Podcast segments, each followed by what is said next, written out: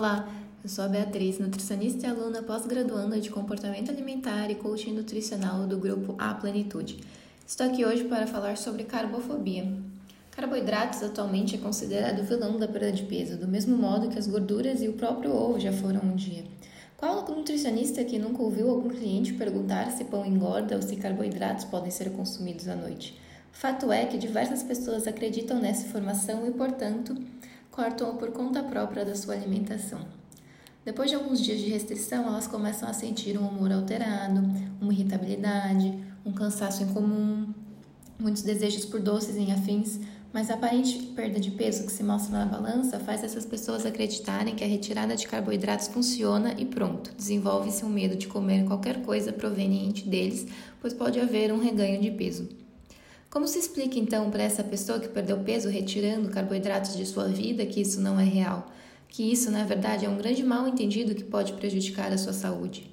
Lutar contra a carbofobia é principalmente fazer essas pessoas entenderem que a perda de peso é multifatorial, que o verdadeiro emagrecimento se dá em perda de gordura e a balança só demonstra a perda de massa magra, de água além da gordura. Que quando se corta carboidratos, o aparente emagrecimento é a própria perda de músculos e de água e que isso é muito ruim em termos metabólicos, pois você está perdendo um tecido vivo que mantém ativo a queima de energia.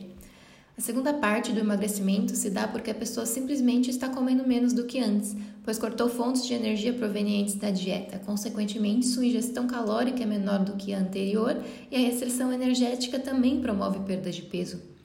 Além disso, a pessoa aproveita esses momentos e passa a comer mais hortaliças, mais proteínas, mais gorduras, fontes de alimentos que promovem mais saciedade.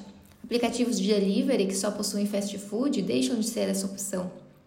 E os, do os doces que a pessoa comia em momentos emocionais e de escape também deixam de ser consumidos, afinal, o açúcar está fora de cogitação. Ou seja, é necessário abrir os olhos dessas pessoas para esses outros fatores e não culpar apenas um grupo de macronutrientes, que é extremamente benéfico para a nossa saúde. O problema não são carboidratos, e sim a qualidade dos mesmos consumidos no antes e depois. Essa pessoa provavelmente, antes de cortá-los, ingeria doces regularmente, dava menos espaço para as hortaliças, não prestava atenção na qualidade nutricional dos alimentos, pedia bastante delivery e vice-versa. Ao cortar carboidratos, ela mudou o comportamento alimentar em geral, pois teve que recorrer a outras vias de alimentação. Precisamos, como profissional de saúde, ampliar a visão dos nossos clientes para que eles entendam que os carboidratos não são vilões, o que aumenta ou diminui o peso da balança são os hábitos alimentares como um todo, e não hábitos simplificados.